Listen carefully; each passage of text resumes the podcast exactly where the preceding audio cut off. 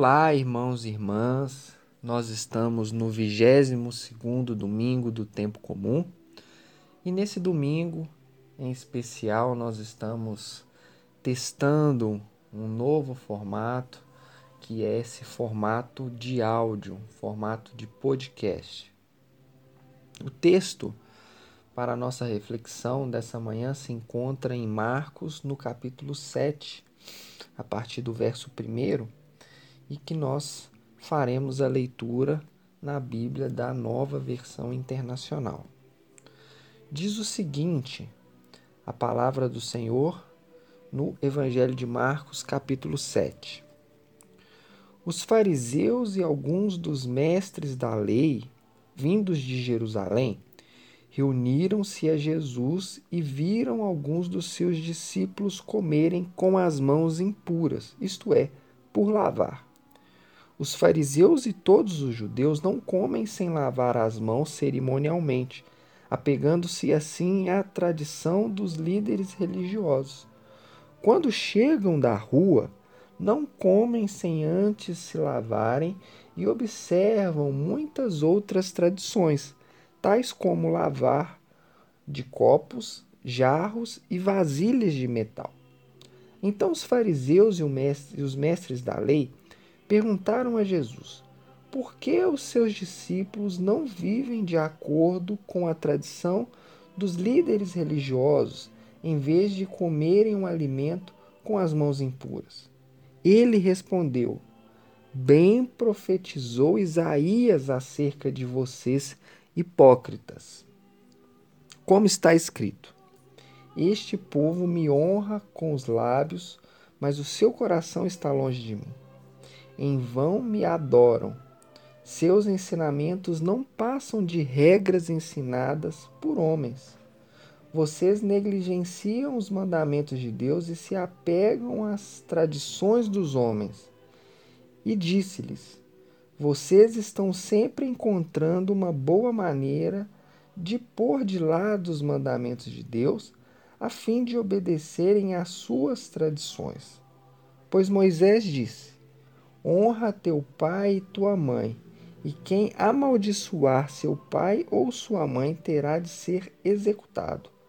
Mas vocês afirmam que se alguém disser a seu pai ou sua mãe qualquer ajuda que vocês poderiam receber de mim é corban, isso é, uma oferta dedicada a Deus, vocês o desobrigam de qualquer dever para com seu pai ou sua mãe. Assim vocês anulam a palavra de Deus por meio da tradição que vocês mesmos transmitiram e fazem muitas coisas como essa.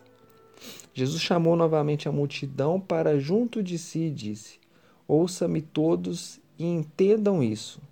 Não há nada de fora do homem que nele entrando possa torná-lo impuro.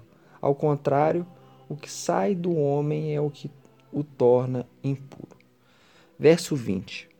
E continuou: O que sai do homem é que o torna impuro, pois do interior do coração dos homens vêm os maus pensamentos, as imoralidades sexuais, os roubos, os homicídios, os adultérios, as cobiças, as maldades, o engano, a devassidão, a inveja, a calúnia, a arrogância e a insensatez.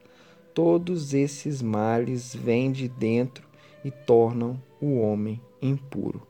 Palavra do Senhor, graças a Deus. Aleluia.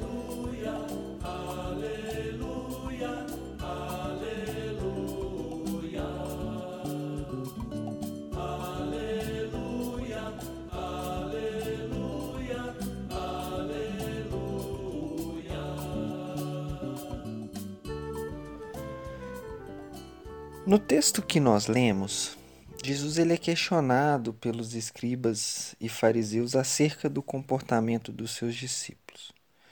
Jesus ele estava numa cidade chamada Genezaré, na região da Galiléia, e o texto nos conta de fariseus e mestres da lei que vieram de Jerusalém a fim de vigiar Jesus, né? Afinal, Jesus estava mobilizando a população daquela região com curas, inclusive curas ao sábado, andando sobre as águas, multiplicando pães.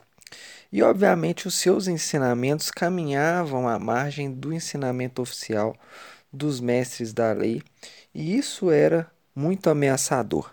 Então eles precisavam exercer esse controle e essa vigilância em cima das movimentações de Jesus.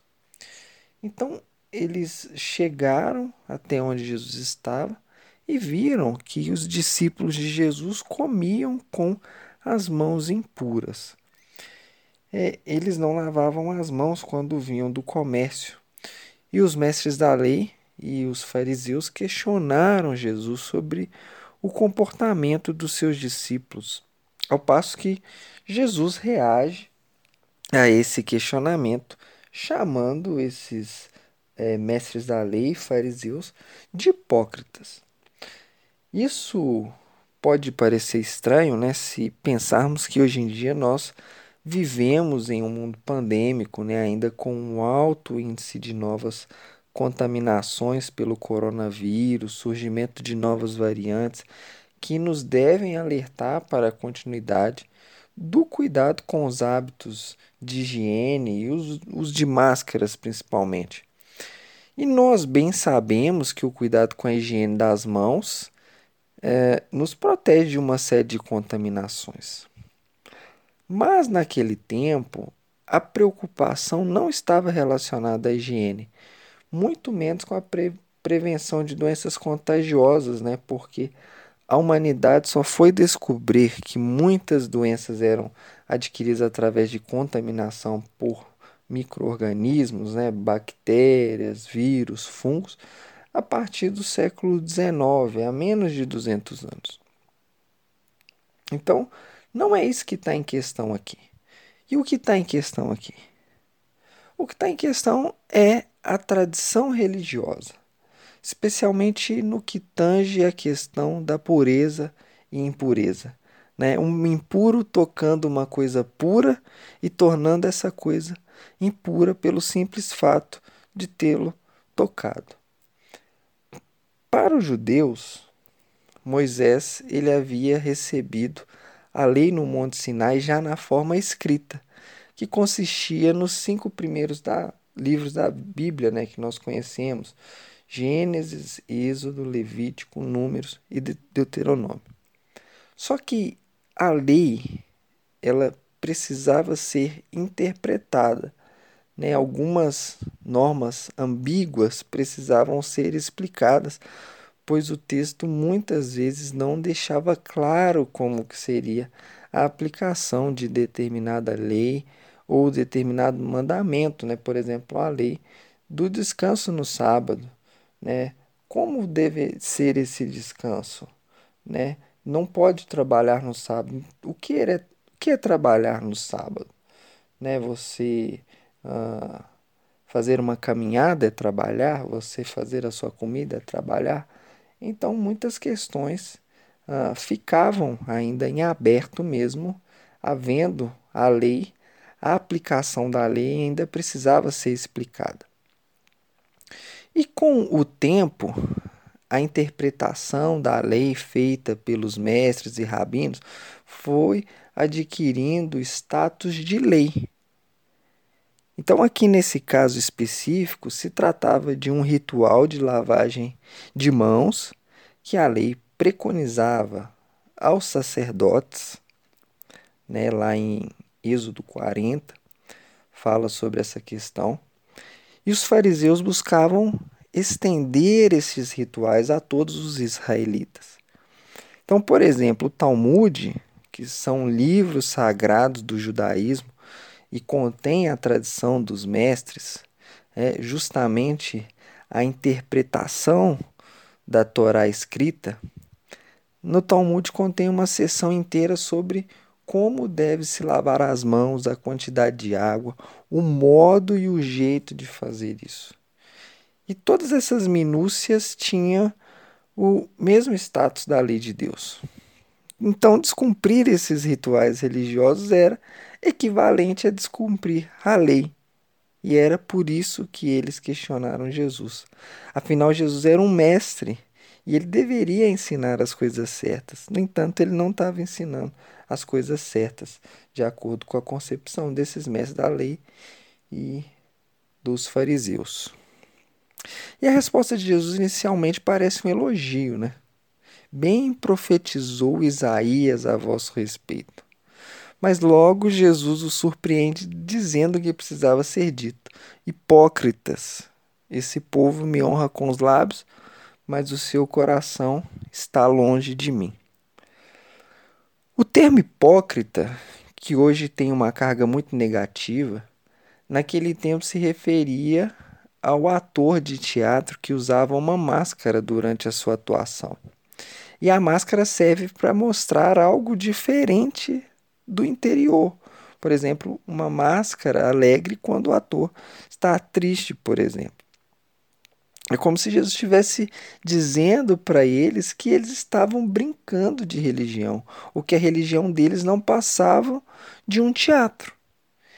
E Jesus, ele dá um exemplo de como o povo tentava honrar com os lábios, mas estava com o coração longe de Deus, ignorando os mandamentos de Deus e se apegando às suas próprias tradições, dando sempre um jeitinho, né? sendo bem espertos para pôr de lado os mandamentos de Deus quando lhes era conveniente colocar os mandamentos de Deus de lado. Então Jesus cita o mandamento de honrar os pais, que inclusive está entre os dez mandamentos, em tese deveria ser seguido com prioridade. Mas os mestres deram um jeitinho de não seguir ou de desobrigar os judeus de seguirem esse mandamento, caso a única ajuda que os pais podiam receber dos filhos fosse o sacrifício feito a Deus no templo. Então, trazendo para os nossos dias, seria o seguinte: se o único dinheiro que você tivesse para ajudar os seus pais fosse o dízimo, então você estaria desobrigado de ajudar os seus pais. Então, o que Jesus está fazendo aqui é desmascarando essa pseudo-piedade deles ao escancarar para todo mundo que para esses mestres e fariseus era mais importante o sustento do templo do que o cuidado para com os idosos, expresso no mandamento de honrar pai e mãe. Se a gente fosse citar o tanto de condutas religiosas né, em nossos dias que tem essa aparência de piedade, né, de moralidade, de defesa de valores cristãos, mas que no fundo estão a serviço do desamor, da injustiça, da desigualdade, a gente vai ficar até amanhã citando exemplos. Então Jesus ele aproveita que está falando de comida e diz que o que torna impuro não é o que entra, mas é o que sai do interior. Lembremos também que no livro de Levítico há uma série de alimentos que não deveriam ser comidos, pois tornavam o ser humano impuro. Então, Jesus, ao dizer que o que contamina, o que torna impuro não é o que entra, mas o que sai do interior, ele acaba por tornar todos os alimentos puros. Então você pode estar me perguntando agora, legal, pastor, Legal saber que nós podemos comer todos os alimentos, mas o que isso tem a ver com a nossa fé? O que isso tem a ver com a nossa vivência cristã? O que esse texto vem nos ensinar, então, é que muitas vezes determinada tradição religiosa acha que detém todo o saber detém a forma legítima de interpretação das Escrituras, ou a forma legítima de celebração do culto, ou a maneira mais piedosa de viver a vida. Mas tudo isso é falho. Tudo isso é temporário, pois Jesus é o único que possui a autoridade para interpretar a lei. E ele já deixou claro a primazia do amor pois Ele é um Deus todo amoroso e deseja que amemos-nos uns aos outros. Esse é o maior mandamento e essa é a interpretação da lei que Jesus deixa para nós. Então, que o Senhor Jesus nos ajude a seguir os seus mandamentos e fazer a sua vontade. Amém. Aleluia, aleluia, aleluia, aleluia, aleluia, aleluia.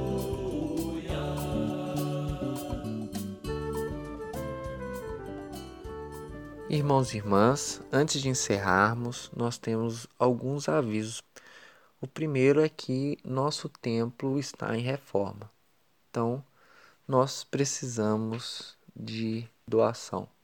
Nós vamos mexer na fachada da igreja e fazer também melhorias na parte interna do templo. Então, caso você deseje colaborar financeiramente com a nossa reforma, procure ah, alguém do conselho e nós daremos aí as instruções para recebermos a sua doação, que será muito importante para a realização uh, desse nosso objetivo, que é melhorar o nosso templo. E o outro aviso é que semana que vem, no domingo, primeiro domingo do mês de setembro, nosso culto online ao vivo através do Google Meet. Então, esses são os avisos e gostaria de convidar você para se engajar e participar, tanto contribuindo com a nossa reforma, tanto participando do nosso culto ao vivo. Beleza? Bom domingo para vocês e um excelente começo de semana. Tchau!